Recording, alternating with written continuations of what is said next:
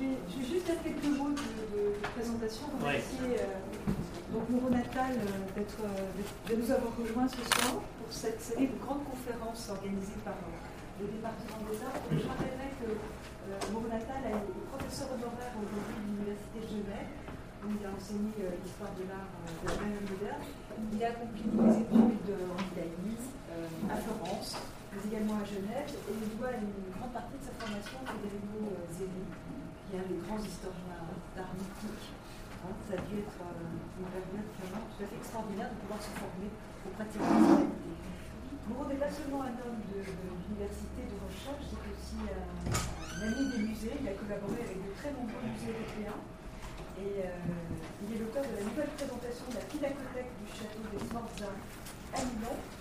et avec Alexandro Morandotti, il a été responsable de la restauration et de la réouverture des amis des tableaux anciens Bourgogne, euh, dont paraît aujourd'hui, c'est ça voilà. le, le, catalogue, hein, voilà, qui sera présenté euh, très prochainement euh, officiellement. Voilà. Et puis euh, Moronata a exercé de très nombreux commissariats d'exposition. Et on se souvient aussi d'une grande exposition Raphaël qui avait été organisée à Madrid. Euh, Ben, merci euh, Sylvie pour euh, cette présentation. Merci à l'école normale euh, de m'accueillir. Je suis venu très volontiers pour parler un peu de, non pas de l'histoire de l'art en général, mais d'une manière possible d'approcher ce domaine. Comme vous le savez, l'histoire de l'art est une discipline récente. Elle naît pratiquement à la fin du XVIIIe siècle. Euh, grâce à l'ouvrage fondateur est euh, dû non pas à un historien de l'art traditionnel, mais plutôt à un archéologue de Joachim Winkelmann, qui, euh, dans son Histoire de l'art de l'Antiquité, mm, a véritablement posé les fondements d'une méthode historiographique basée non pas sur l'érudition littéraire, sur la reprise de euh,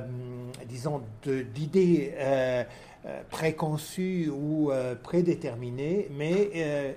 en très grande partie sur, à partir de l'observation des objets. Donc un rappel à la matérialité des œuvres qui était tout à fait inédite jusqu'à jusqu'alors et qui fut, qui fut adopté par celui qui, pour l'Italie est en très grande partie, du point de vue de la méthode pour euh, l'ensemble des pays européens, a été le véritable fondateur de l'histoire de l'art moderne, à savoir l'abbé Luigi Lanzi, L-A-N-Z-I. Euh, un homme qui, pour la première fois, parcourt l'Italie euh, les, pour, pour en évoquer les différentes phases de l'évolution artistique et qui euh, découvre une géographie qui est totalement différente de celle acquise grâce à la tradition de Giorgio Vasari, c'est-à-dire grâce à cette tradition historiographique fondée au XVIe siècle qui voyait dans certains centres, notamment Florence et Rome, les seuls pôles d'attraction, les seuls pôles de production euh, artistique. Or, dans l'ouvrage de Luigi Lanzi, qui est édité pour la première fois en 1795-96 et qui connaîtra par la suite un nombre euh, considérable d'éditions et même une édition, une traduction française en 1817. C'est une euh, Italie, c'est une péninsule des communes et des cours qui se dessinent, non pas euh, une Italie donc euh, résumé, simplifié à des grands centres majeurs de production, mais euh, une, un territoire dans lequel euh, certaines sont réhabilités, certains centres tout à fait jusqu'alors considérés comme secondaires. Donc un territoire polycentrique dans lequel justement la géographie se fragmente dans une série d'écoles qui correspondent à des centres de production jusqu'alors ignorés. C'est dans les fondements de cette euh, histoire et dans le titre même de cet ouvrage, Storia pittorica della Italia, l'histoire de la peinture en Italie, pourrait-on traduire de façon un peu vulgaire euh, en langage euh, contemporain, le paradoxe qui va caractériser euh, toute, pourrais-je dire, en simplifiant, toute l'histoire de l'art du XIXe siècle, à savoir une volonté de retrouver dans la différence des manifestations une unité linguistique qui caractérise un territoire déterminé, dans le cas spécifique celui de la péninsule, mais euh, ça sera quelques années plus tard euh, l'équivalent pour l'Hexagone ou pour la péninsule ibérique, et en même temps la reconnaissance que cette unité est en réalité segmentée en une série de euh, centres de différence, de euh, disons, de spécularité, de, euh, particularité euh, tout à fait régionale. C'est cette tendance, donc, entre ces deux pôles qui caractérise l'évolution historiographique du XIXe siècle et qui aboutira au début du XXe siècle dans ce revival, dans cette affirmation nationaliste qui caractérise la redécouverte des fondements des écoles nationales. Euh, cette redécouverte se fera euh, grâce à des grandes expositions célèbres de 1902, celle organisée à Bruges euh, sur les primitifs flamands, 1904, celle organisée à Paris sur les primitifs français. un nombre considérable de ces manifestations euh, auront lieu dans pratiquement la première euh, dizaine d'années du XXe siècle et revendiqueront soit des originalités nationales, soit des originalités communales euh, en valorisant dans cette, disons, dans cette quête d'une identité les différentes, expressions. Après la Seconde Guerre mondiale, peut-être par opposition à l'isolement, à l'autarcie qui avait euh, caractérisé les régimes précédents, euh, euh, ce déchirement des pays et de la culture européenne, c'est un mouvement inverse qui se dessine et qui remet en marche une enquête sur les sur les euh, centres euh, régionaux qui euh, reproposent une enquête territoriale tout à fait détaillée, surtout dans les pays dans lesquels les différences régionales correspondent à des différences linguistiques, à des différences culturelles. C'est moins le cas pour la France. La France est partagée, comme, vous le savez, connaît naturellement une identité nationale très tôt et euh, euh, sera partagée en régions de manière moins euh, accentuée que d'autres pays européens comme l'Espagne ou encore l'Italie qui ne connaîtra l'unité que dans le courant du 19e siècle. Et cette, disons, cette enquête sur le, les différences du culturel du territoire intégrées dans un cadre naturellement euh, national dessinent une géographie qui n'est plus celle de Luigi Lanzi, celle fragmentaire, euh, une sorte de mosaïque, mais qui est celle plutôt de relation entre les différents centres, d'échange, de rapports. Eh bien, euh, même cette phase connaît une euh, sorte d'essoufflement. Et aujourd'hui, euh, on regarde davantage aux relations de plus ample extension, au réseau justement d'influence et des, mutations qui qui représentent une force tout à fait remarquable de diffusion de, euh, des idées et, du langage et la recherche, euh, un certain type de recherche, euh, de recherche historique naturellement, vise à comprendre comment ces relations ont pu s'établir même entre différentes zones très éloignées entre elles, entre centres apparemment séparés par euh, des barrières linguistiques, par euh, euh, des obstacles géographiques considérables, et essaye de comprendre comment cette mouvance, en fait, ces, ces différentes migrations se sont mises en place. C'est une opération qui, naturellement, est d'une très grande difficulté, parce qu'elle doit, pour ne pas être euh, fantaisiste pour ne pas satisfaire en quelque sorte notre euh, goût de l'échange et du voyage, euh, se fonder sur des données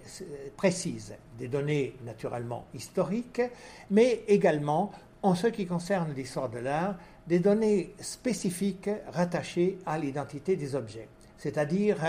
reposer sur un déchiffrement, non pas arbitraire, mais euh, particulièrement pénétrant des œuvres qui sont à l'origine de ce type d'enquête, qui suggèrent en fait la nécessité de ce décloisonnement du champ euh, de euh, recherche et qui donc doivent être interrogés avec un soin et un doigté tout à fait particulier. Euh, vous savez qu'une bonne partie des compétences dans le domaine de l'histoire de l'art repose sur euh, euh, une capacité à reconnaître, à identifier l'écriture, la main, la tonalité culturelle des œuvres et des auteurs qui les ont réalisées. C'est une difficulté, c'est une sorte de disons, euh, d'exigence de, qui est en quelque sorte propre à notre discipline, parce que nous disposons de matériaux de très grande qualité, mais très souvent euh, abandonnés ou totalement décontextualisés, abandonnés, je veux dire, du point de vue des paramètres historiques, qui ne portent souvent pas de signature, qui ne peuvent pas être rattachés à un nom ou à un milieu ou à une école, et cela que cette discipline désuète euh, qui a connu euh, au XIXe siècle un très grand essor, et, mais qui aujourd'hui est en quelque sorte un peu à l'abandon, que l'on définit avec un terme anglo-saxon de la connoisseurship, c'est-à-dire cette capacité cette, euh, et même cette prédilection de l'historien de l'art à identifier l'œuvre face auquel il est confronté à l'identifier, à lui donner un nom, à la situer dans un contexte culturel vraisemblable, eh bien, euh, cette euh, discipline et cette habileté, cette euh, exigence est très difficile à acquérir, se base inévitablement sur une sorte de, de contraignante spécialisation et cette enquête sur les migrations, sur les échanges, est justement, va justement à contresens de cette euh, fiabilité des champs spécifiques de connaissances que chacun de nous a conquis d'une manière plus ou moins ordonnée, plus ou moins, plus ou moins artisanale, et euh, qui représente la qualité et en même temps la limite euh, très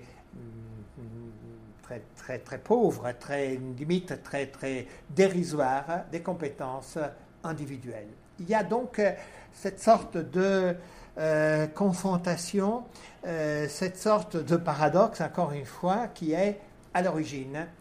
de cette difficulté. Et je voudrais illustrer cette démarche par deux exemples qui appartiennent à des époques et à des moments différents mais qui peut-être euh, vous euh, me permettront de vous expliquer, de vous, de vous faire percevoir euh, en quoi, à quoi je fais référence. Je ne sais pas si cette lumière est, mm,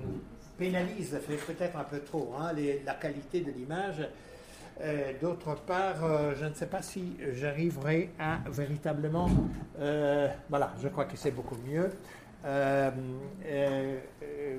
Et si j'aurais besoin, de, si j'avais, si j'aurais besoin de lire mes notes, eh bien, je le ferai en allumant. Non, non, non, non, non, non, c'est pas, c'est pas, c'est pas nécessaire. Alors, euh, voilà, je vous présente là euh, une œuvre euh, qui est conservée dans la pinacothèque communale de Savone. Savona est une ville située dans l'arc occidental de la Ligurie, une ville donc dans la géographie italienne tout à fait périphérique, proche en quelque sorte de la frontière avec les territoires euh, de la Provence, une ville qui, euh, au XVe siècle, euh, joue un rôle important du point de vue commercial, mais qui ne fait pas partie de, cette, des constellations des grandes cités de la Renaissance. Cette œuvre se trouve donc à la Pinacothèque locale. Elle vient d'un hôpital de la ville, hôpital de Saint-Paul, a donc été très vraisemblablement réalisée pour ce lieu. Et vous voyez que sur euh, cette euh, représentation de la crucifixion, euh, qui est de dimension tout à fait considérable. Euh, ce tableau mesure 2,30 mètres d'auteur. Il est réalisé sur un support en toile, ce qui n'est pas du tout habituel pour l'époque à laquelle on peut référer le tableau. Vous voyez que est représentée l'une des scènes les plus traditionnelles de, de l'iconographie chrétienne, à savoir la scène de la crucifixion le Christ sur la croix occupe une place considérable euh, dans l'espace utile de euh, cette image. À ses pieds, donc Saint Jean euh, sur la droite, la Vierge et Marie-Madeleine agenouillée à ses pieds de l'autre côté, dans un environnement qui est surprenant d'un point de vue de sa grammaire. Car vous voyez qu'il y a dans ce tableau lumineux euh, une sorte de fracture entre ce premier plan et l'arrière-plan. Un premier plan qui semble se référer à une manière de peindre les rochers tout à fait conventionnelle qui puise ses racines dans la grande tradition jotesque. C'est une euh, sorte de volontaire euh, archaïsme que utilise le peintre dans euh, ce cas, et, tandis que à l'arrière-plan se déploie un paysage au caractère naturaliste très accentué. On distingue même à la hauteur de l'épaule de Saint-Jean la subdivision et les cultures dans les champs et à l'extrémité euh, de, euh, ce paysage euh, se saisissent le profil des montagnes enneigées, c'est-à-dire portraituré avec un, sens de l'observation météorologique, de l'observation naturaliste tout à fait surprenante. Il y a donc comme deux registres de, d'expression dans euh, cette peinture. Et cette, euh, euh, disons, cette, ce premier plan, si volontairement archaïque, rappelle bien entendu ce que dans les années 40, à Florence,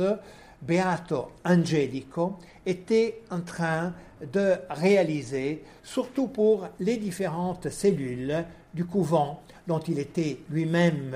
euh, moine, le couvent de Saint-Marc à Florence.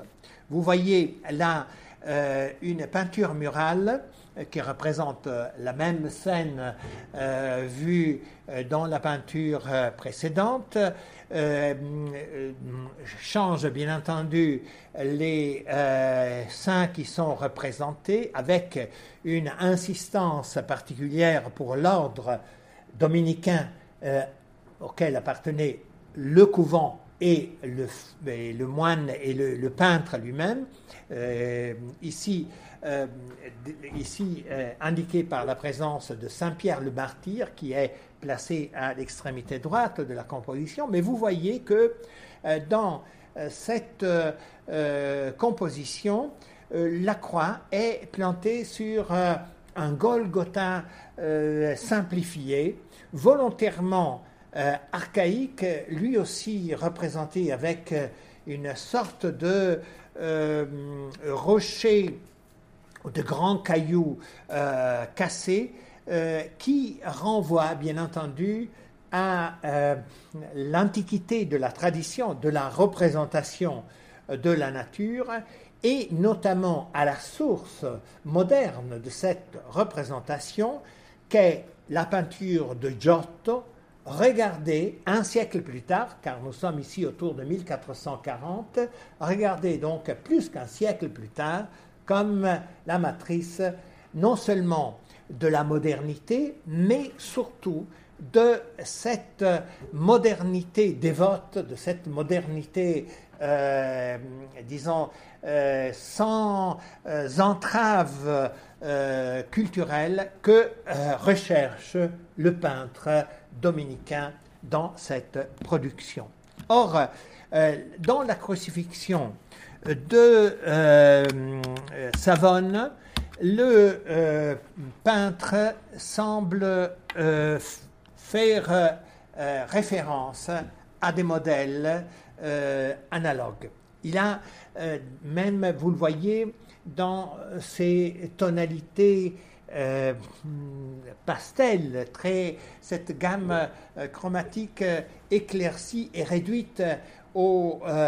maximum. Vous voyez que les plages chromatiques sont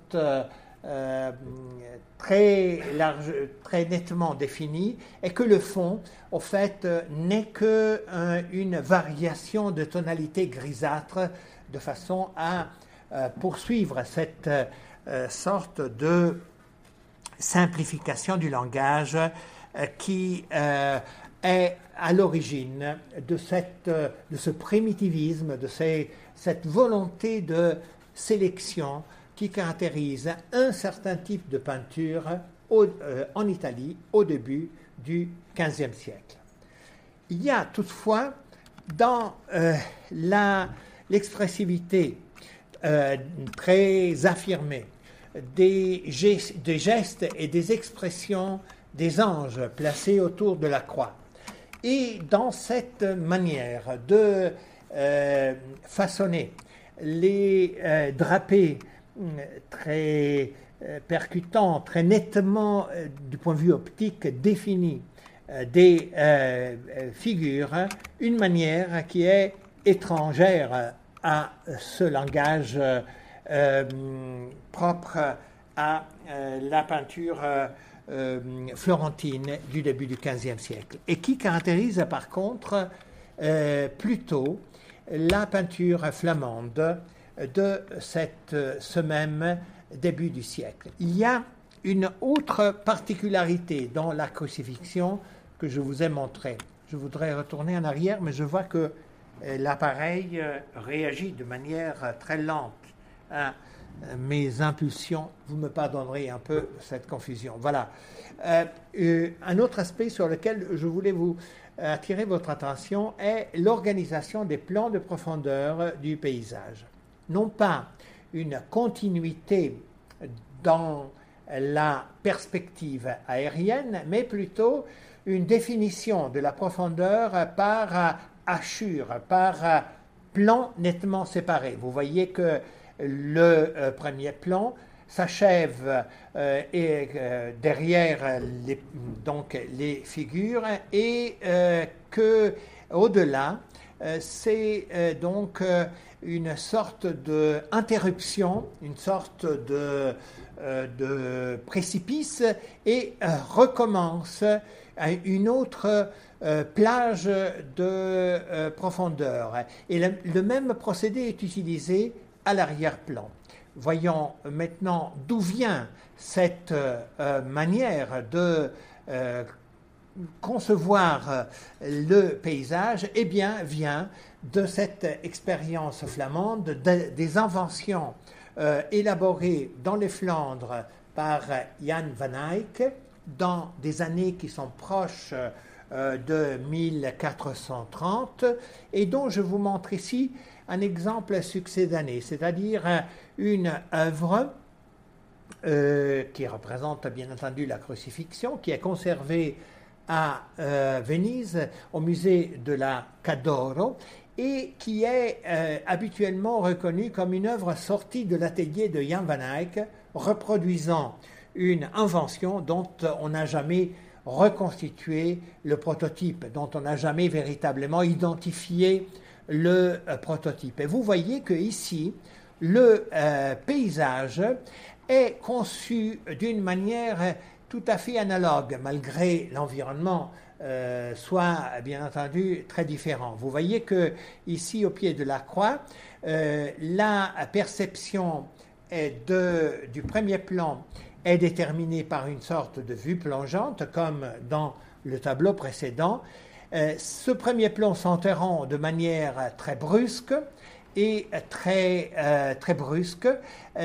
par cette limite, ici accentuée par des personnages dont on entrevoit seulement la partie supérieure du buste pour justement signaler cette césure qui euh, sépare le premier plan du, plan, successif. Et vous, voyez que à l'arrière-plan, à nouveau, ces montagnes euh, dessinées avec euh, une attention particulière à la vraisemblance euh, géographique euh, rappelle celle que nous avons vue euh, tout à l'heure. Je vous propose ici une confrontation qui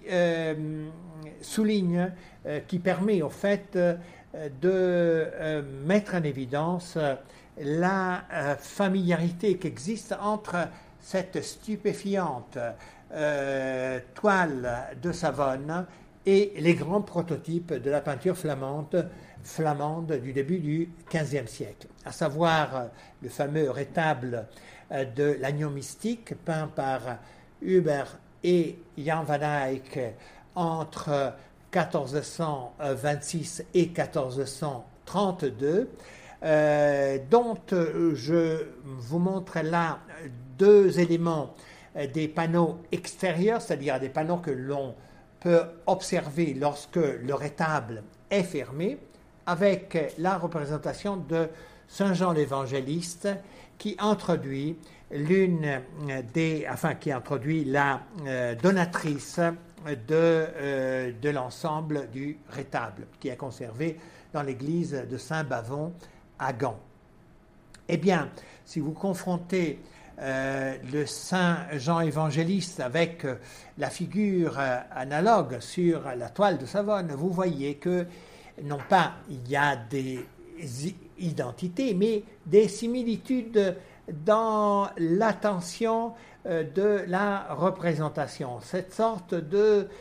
classicisme, de, cette, de classicisme atténué, cette sorte de euh, disons, affection dans, euh, la, euh, dans le rendu de la figure et des drapés, et en même temps cette définition optique dans laquelle la lumière joue un rôle tout à fait déterminant, qui fait supposer que le peintre qui a réalisé la crucifixion de Savonne était au courant de ce qui se passait dans les Flandres, soit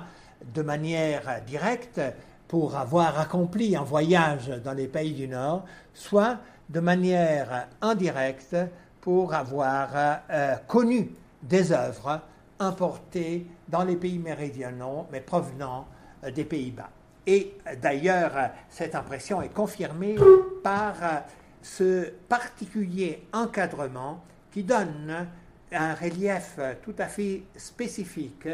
à la représentation. Un encadrement, vous le voyez, peint sur la toile, euh, qui simule la tridimensionnalité. C'est un véritable trompe-l'œil réalisé avec une sobriété de moyens et avec une efficacité optique tout à fait remarquable, dans lequel, à l'intérieur du, duquel cadre, j'entends bien, court une inscription qui est une prière donc d'invocation et qui est en rapport avec la représentation proprement dite une invention totalement étrangère aux euh, pratiques euh, de la peinture italienne de euh, la première moitié du XVe siècle, car ici nous sommes effectivement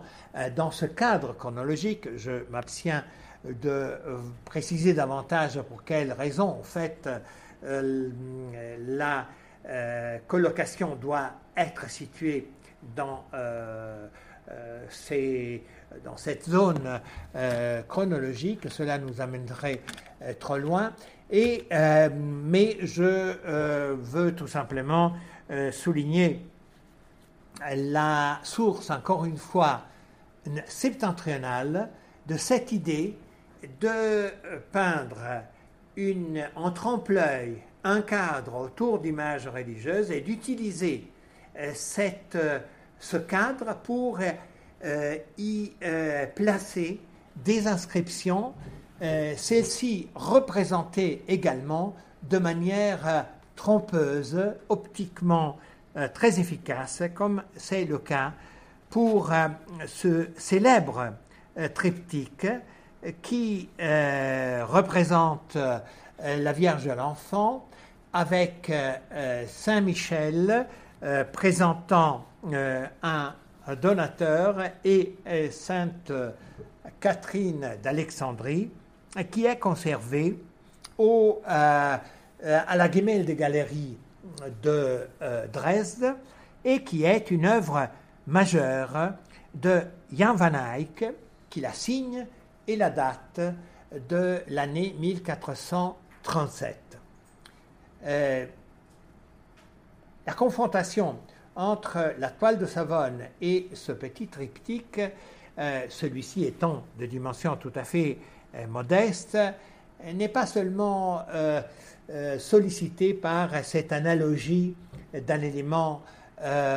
disons, figuré, qu'est celui lié à la représentation de cette longue inscription qui encadre les trois scènes, mais aussi par le fait que le donateur est euh, donc présenté par Saint Michel, est Michele Giustiniani, c'est-à-dire un membre de l'une des grandes familles génoises commerçantes du début du XVe siècle, qui avait euh, un siège bancaire important à Bruges, et donc qui établit un lien direct entre les Pays-Bas, entre la source, si vous voulez, de cette culture visuelle flamande liée au nom de Jan van Eyck est la ville de Gênes, une ville qui est placée, donc qui est au, centre de cet arc de la Ligurie, euh, traditionnelle euh, concurrente commerciale de la ville de Savone, qu'elle annexera au début du XVIe siècle, et donc, mais euh, qui est en quelque sorte un partenaire culturelle euh, de cette euh, histoire tout à fait euh, importante. Gênes est dans les relations nord-sud au XVe siècle un centre incontournable en raison de, des relations commerciales, mais aussi en raison de cette attestée présence de, précoce présence d'œuvres flamandes euh, euh, importées euh, donc déjà dans le, au début du XVe siècle, déjà dans la première moitié du XVe siècle. Et ce n'est pas un hasard si le premier biographe, le plus ancien biographe et le plus, en quelque sorte, fidèle dans la description des œuvres, des peintres fondateur de la grande tradition flamande, c'est-à-dire de Jan van Eyck et de Roger van der Weyden, est un humaniste d'origine génoise. Il s'appelle Bartholomé Facius, Bartolomeo Faccio, et qui, donc, comme tous les humanistes, parcourt les différentes cours de l'Italie, qui se trouve à partir de 1445 environ à la cour d'Alphonse d'Aragon à Naples, où rédige euh, autour de 1456 une euh, collection de biographies d'hommes illustres, des viris illustribus, un genre, comme vous le savez, euh, tout à fait à la mode et qui en même temps puise ses racines, et c'est pour ça qu'il est à la mode, dans la tradition classique. C'est pour ça qu'il est à la mode au début du XVe siècle. Eh bien, l'originalité de cet ouvrage est que euh, Bartholomé Facius euh, consacre euh, une section de ses biographies d'hommes illustres, dans laquelle apparaissent des ecclésiastiques, des hommes d'armes, hommes politiques, monarques et ainsi de suite, aux artistes. Et dans la, le secteur très restreint des artistes, deux peintres desquels il décrit la biographie sont italiens. Il s'agit de euh, Gentile da Fabriano et Pisanello, c'est-à-dire les grands représentants du euh, gothique international, ou plutôt de la transition entre le gothique international et la renaissance euh, naturaliste, une renaissance, disons, différente de cette sorte d'intégralisme géométrique et philo, philo romain Mm, qui se développe à Florence avec Masaccio et euh, Donatello. Et euh, donc, deux sont euh, italiens et deux autres sont des artistes flamands, dont Bartholomé Facius, donc Jan van Eyck et Roger van der Weyden, connaît les œuvres parce qu'il les a vues dans les villes qu'il a fréquentées ou dans les cours qu'il a, dans lesquels il a exercé son activité d'homme de lettres. Et justement, plusieurs peintures sont décrites comme étant conservées à Gênes. Il y a donc euh, dans cette euh, crucifixion de ce tableau de Savone une sorte de affinité très forte avec euh, la peinture flamande et même la signature qui apparaît au pied de Saint Jean inscrite sur le phylactère est, un hommage à une, tradition qui, elle, ne comporte pratiquement pas d'exemple en Italie à cette époque, mais qui euh, est par contre, euh, qui deviendra par contre l'un des éléments caractéristiques de, euh, des peintres flamands pour marquer leur identité dans leur euh, production. Ces euh, petits bouts de papier simulés au pied de Saint Jean portent donc le nom du peintre qui est, euh, je lis le texte latin, Donatus comes bardi Pinks, ehm, ehm, eh, eh, sì, comes, bar, eh, bardi, papiensis, pinxit hoc opus. C'est-à-dire, donc, Donato compte, il s'agit donc d'un gentilhomme, d'un noble, comte de Bardi, originaire de Pavie, a peint cette œuvre. Il s'agit donc non pas d'un peintre amateur, mais d'un peintre, d'un aristocrate qui euh, est attesté dans les documents lombards et surtout génois à partir euh, de 1426 jusqu'à 1450 environ, dont euh, on ignorait pratiquement tout sauf cette œuvre, la seule qui soit signé d'une manière tout à fait explicite et que, euh, dont on doit la restitution à euh, une enquête, euh, disons, philologique totalement magistrale de Federico Zeri, dont Sylvie rappelait tout à l'heure le rôle qu'il a eu dans la redécouverte d'un nombre considérable de peintres et d'œuvres euh, euh, dans euh, les années entre 1950 et 1980 environ. Or, Donato de Bardi est un artiste, comme je vous le disais, dont on connaît quelques attestations documentaires, qui a travaillé pour l'essentiel à Gênes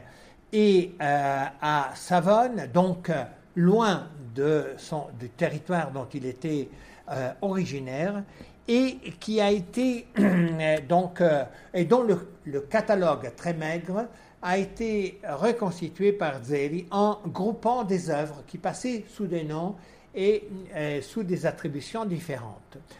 Le numéro le plus ancien de son catalogue est ce petit triptyque qui est conservé au Metropolitan Museum à New York, lui aussi signé Opus Donati au premier plan, ici au pied euh, de la Vierge, mais dont la signature avait été euh, interprétée comme étant celle d'un peintre vénitien du début du XVe siècle, Donato Bragadin. Or, Zeri, euh, grâce à une lecture stylistique tout à fait brillante, reconduit euh, cette œuvre à un milieu totalement différent de celui de Venise du début du XVe siècle. Vous remarquerez déjà que le format euh, du euh, petit triptyque, car il s'agit d'une œuvre qui mesure environ 40 cm de hauteur, s'inscrit dans un rectangle, c'est-à-dire est un format simplifié, analogue à celui du triptyque de Jan van Eyck de Dresde, euh, un format qui est totalement euh, inhabituel pour euh, les œuvres italiennes de cette époque qui préfèrent une ornementation sculptée beaucoup plus riche et beaucoup plus foisonnante que ce dépouillement qui caractérise cet ouvrage. Et puis vous remarquerez également qu'il y a là aussi une sorte de euh, hybridation stylistique entre sources différentes. Une insistance pour le langage élégant euh, du gothique international, dans cette redondance des plis, dans cette euh, élongation un peu conventionnelle, mais d'une très grande, grand raffinement des figures des saints, Philippe à gauche et Agnès à droite. Euh, mais qu'en même temps, euh, au centre se trouve cette image de la Vierge de l'humilité, c'est-à-dire de la Vierge assise à même le sol, sur un coussin, non pas sur un trône, euh, qui, dans une attitude très affectueuse, soutient et, et serre l'enfant dans ses bras, l'enfant assis donc sur l'un de ses genoux. Il y a là aussi plusieurs sources qu'il faut euh, prendre en considération. J'ai mis euh, en euh, confrontation avec la figure de Sainte Agnès une figure de saint, Saint Jean l'évangéliste, du un peintre vénitien, Jacopo Bellini, le fondateur de la grande dynastie des Bellini, le père de Giovanni et de Gentile, qui, euh, autour de 1440, réalise un rétable euh, dont euh, on connaît maintenant aujourd'hui quatre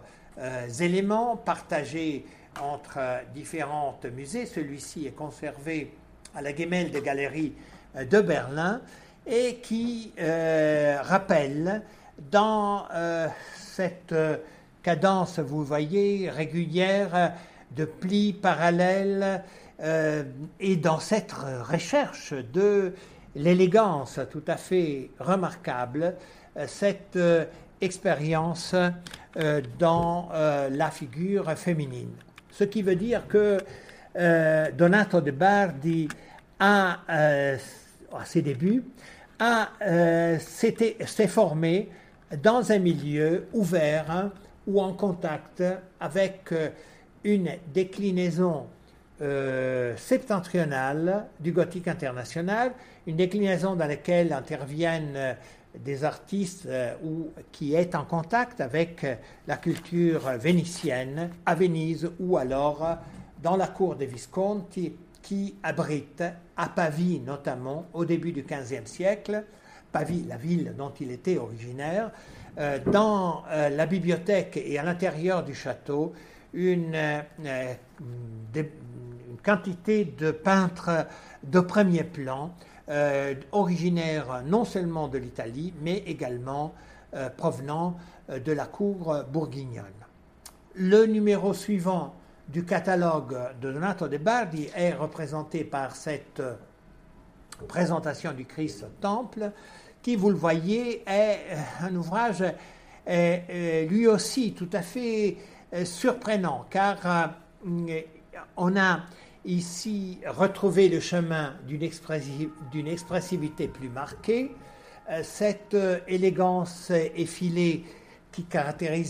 le triptyque, euh, qui caractérise le triptyque de New York est lâchée, non pas complètement, mais à l'avantage d'une narration plus soutenue.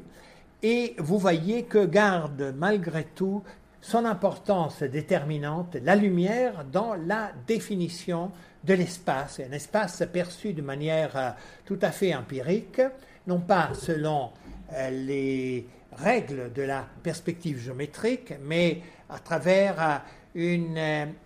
atténuation de l'impact de la lumière sur les surfaces et où une connotation régionale est très fortement marqué par cette alternance de euh, pierres noires et blanches euh, qui marquent les intrados de l'architecture et euh, donc qui sont une caractéristique de la de l'architecture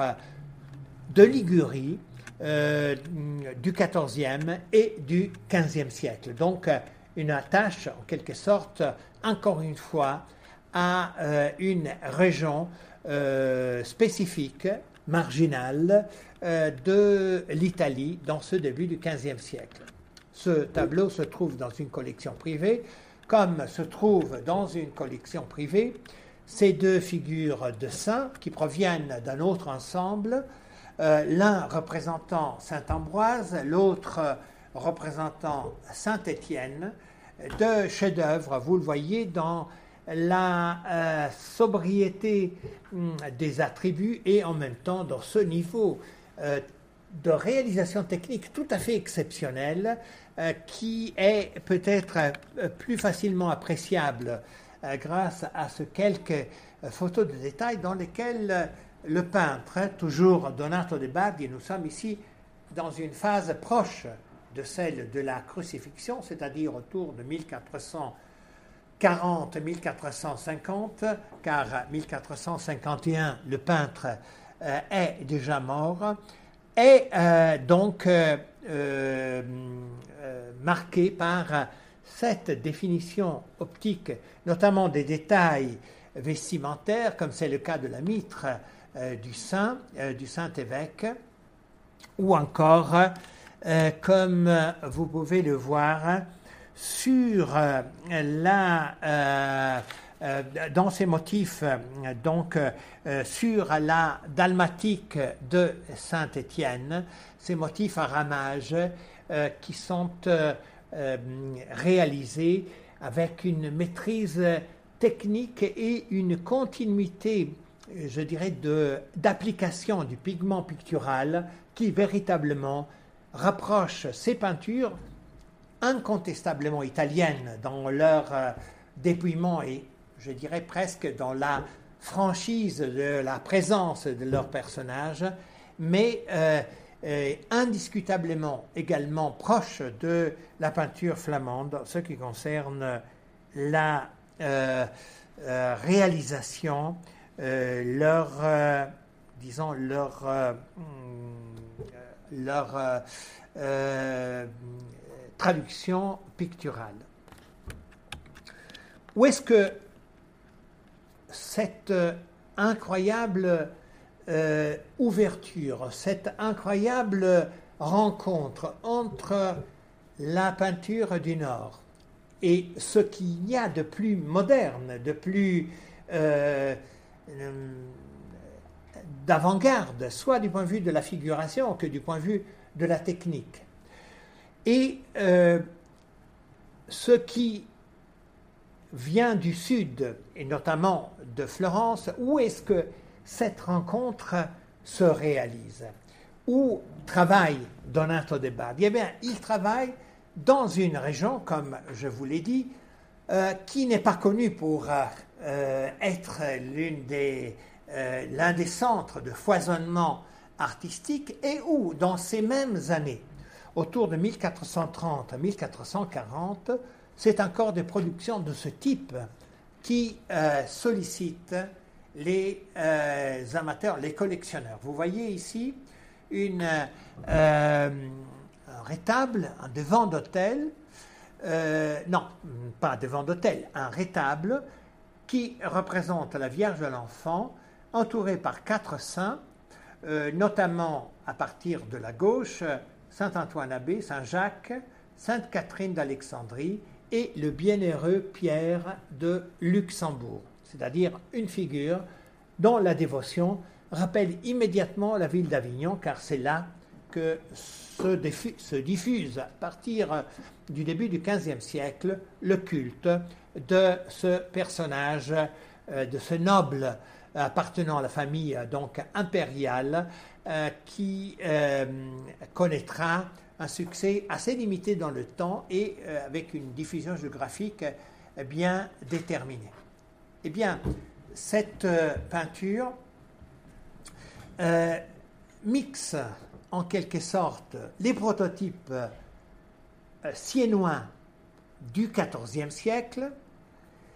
la tradition avignonnaise de la peinture euh, du, du, siècle précédent, à savoir de Simone Martini et de Matteo Giovannetti, les grands peintres qui travaillent pour les palais des papes à Avignon, vulgarisée, simplifiée, et en même temps euh, pérennisé en quelque sorte dans un schéma expressif euh, très, euh, très figé dans le temps. En fait, je vous montre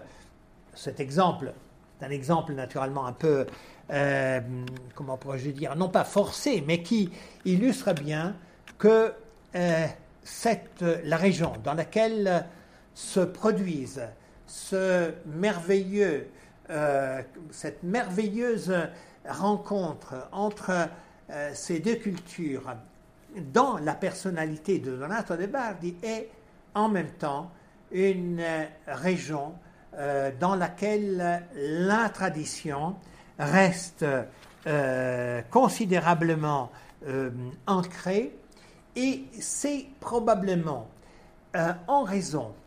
d'une absence d'une culture visuelle forte, euh, déterminée, avec une, euh, un développement, euh, disons, considérable, que ce langage peut se former, peut être, disons, peut s'exprimer, car la résistance à euh, une, une hybridation de ce type est très faible en raison justement de la marginalité culturelle de la région dans laquelle ce phénomène euh, se euh, produit. Ce n'est pas un hasard si Florence, par exemple, qui a une tradition bien plus enracinée, connaîtra la peinture flamande et ses effets une trentaine d'années plus tard que le phénomène que je vous ai illustré. Malgré euh, cela puisse paraître tout à fait invraisemblable, c'est donc euh, une sorte de floraison euh, merveilleuse et inattendue dans une région dépourvu de contexte. J'exagère naturellement, mais je simplifie pour souligner l'importance de l'enquête sur ces situations périphériques qui parfois euh, donc peuvent accueillir en raison justement de leur faiblesse du tissu euh, préexistant des phénomènes d'une étonnante modernité.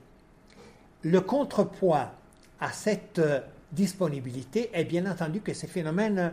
restent isolés, non pas véritablement de suite. Et euh, Donato De Bardi est une sorte de étoile, euh, non pas isolée, mais euh, sans véritablement une descendance directe. Je vous montre là une, la seule filiation que a connue ce langage dans la région en vous montrant deux fragments provenant d'ensembles différents et dû à des mains différentes. Le Saint Jean-Baptiste, qui est euh, ici représenté sur euh, la gauche,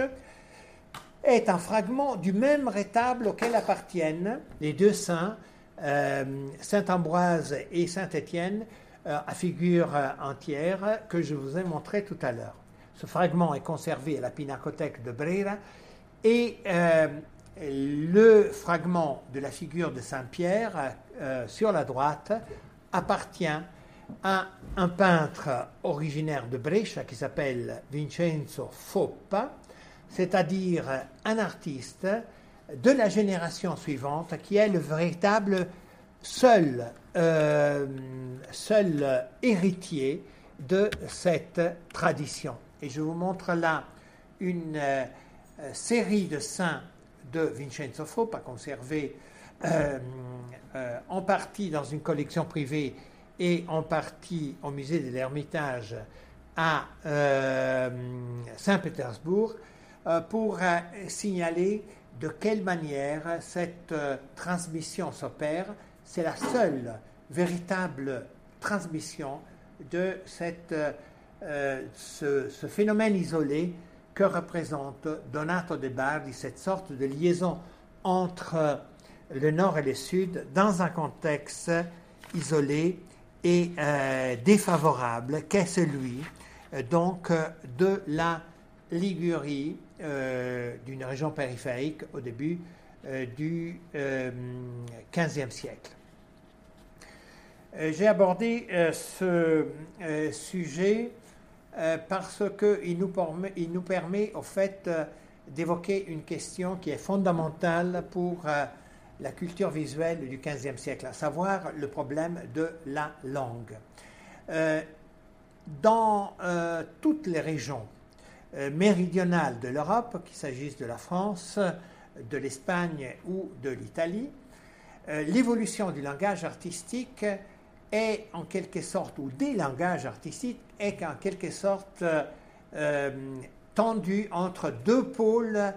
d'attraction ou de, euh, de référence essentielle. D'une part, la tentation ou la volonté, la nécessité de créer un langage capable de communiquer de manière unitaire, de manière simple, sans euh, tomber dans les particularités vernaculaires,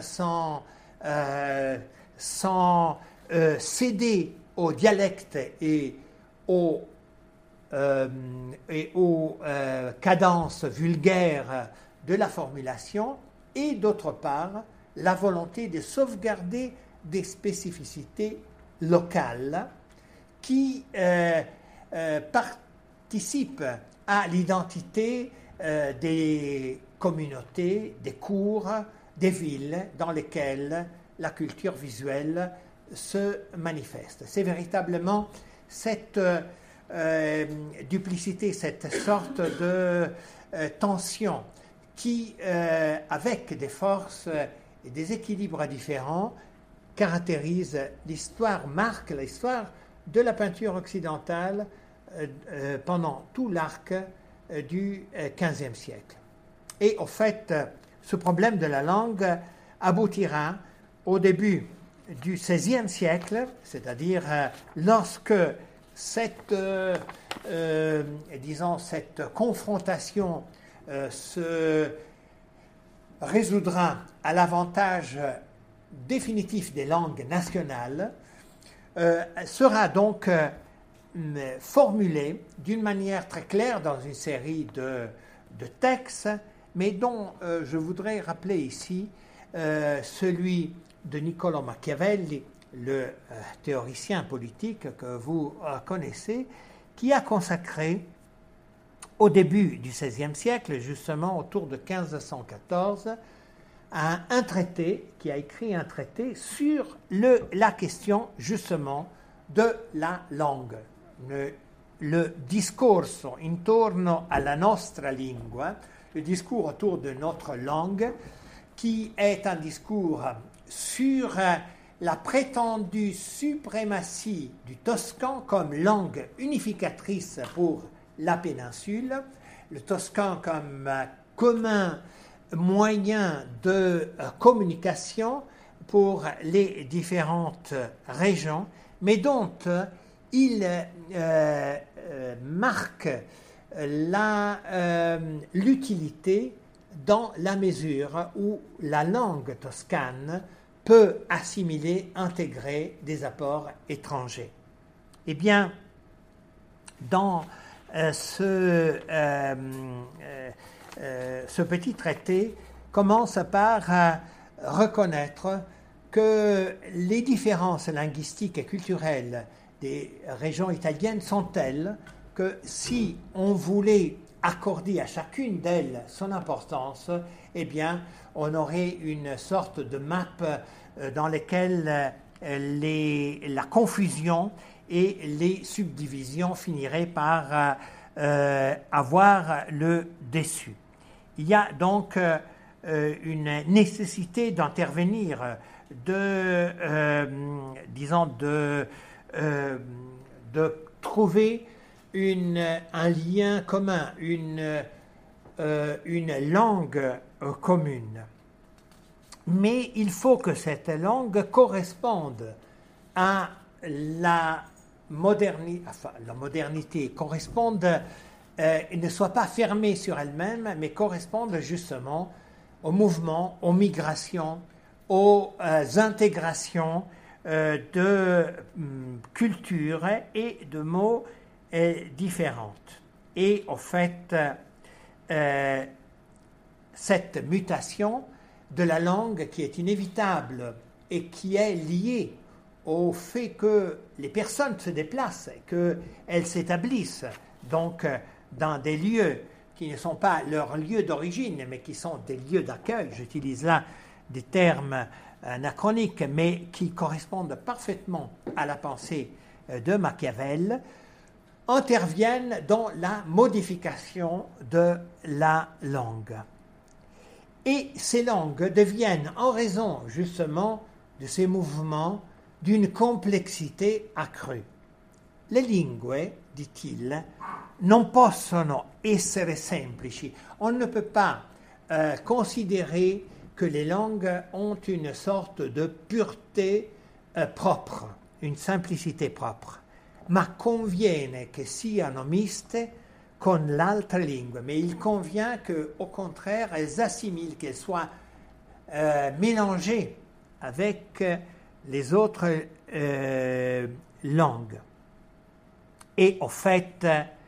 euh, toutes les langues euh, brutes, elles sont désagréables, elles sont moches, elles sont, elles, elles, sont de mauvaises, elles, elles dégagent une mauvaise impression. Se celle non hanno del misto, si elles ne sont pas le résultat d'une connexion, d'un métissage, d'une intégration d'éléments, euh, d'éléments différents. Il y a donc, vous le voyez, euh, au début du XVIe siècle, une sorte de normalisation absolument inévitable, mais en même temps une normalisation dans laquelle euh, se confrontent euh, ou s'intègrent, dans les meilleurs des cas et dans les intelligences les plus ouvertes, comme c'est le cas de Machiavel, les particularités des euh, différentes, des différentes lieux, des différents contextes qui participent à cette nouvelle unité. Auparavant, dans le courant du XVe siècle, pour garantir dans cette association de diversité une unité linguistique, les Italiens surtout avaient eu recours à cette univoque référence à l'Antiquité. L'Antiquité au XVe siècle représente véritablement le passe-partout, l'identité commune, euh, l'Antiquité euh, donc inspectée à travers euh, les textes, à travers la normalisation et la purification d'un latin qui s'était, à travers le Moyen Âge, hybridé, vulgarisé, et, et, dont on retrouve la pureté cicéronienne à travers le travail des humanistes, l'Antiquité qui devient également euh, le lexique de la culture visuelle, les références à l'Antiquité, ne serait-ce que vous voyez ici, par exemple, dans ces figures de saints euh, qui pourtant gardent cette, euh, cette, ce caractère régional rustre, lombard, septentrional, qui n'ont rien de l'élégance de la peinture euh, toscane de cette même époque, mais qui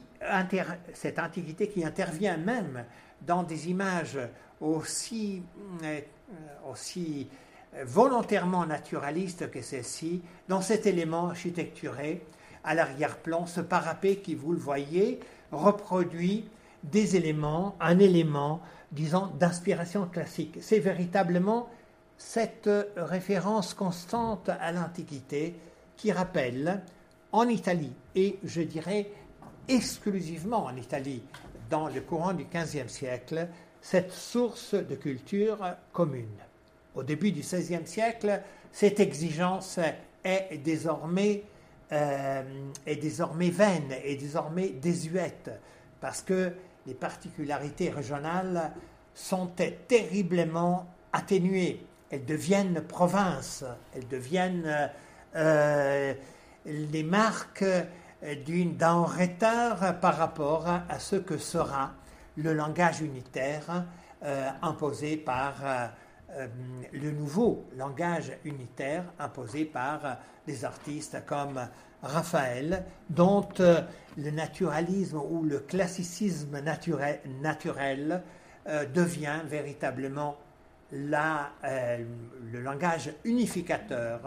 euh, pour, euh, euh, en tout cas, les deux siècles à venir. Un langage qui sera divulgué à travers non seulement les œuvres, la copie, la reproduction de ces œuvres, mais également à travers la gravure, et qui donc aura une réception très élargie dans la géographie européenne de la Renaissance tardive. Voici donc euh, un exemple de cette transmission euh, de cette euh, géographie mouvante qui identifie de manière instable, passagère, des lieux parfois périphériques dans lesquels s'exprime par disons, par une euh, par un ensemble de circonstances qui peuvent paraître aujourd'hui euh,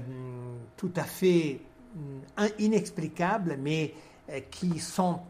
en réalité rattachés à toute une série de facteurs. Voici donc dans quelle mesure hein, cette géographie se pose ses jalons et, et dessine une carte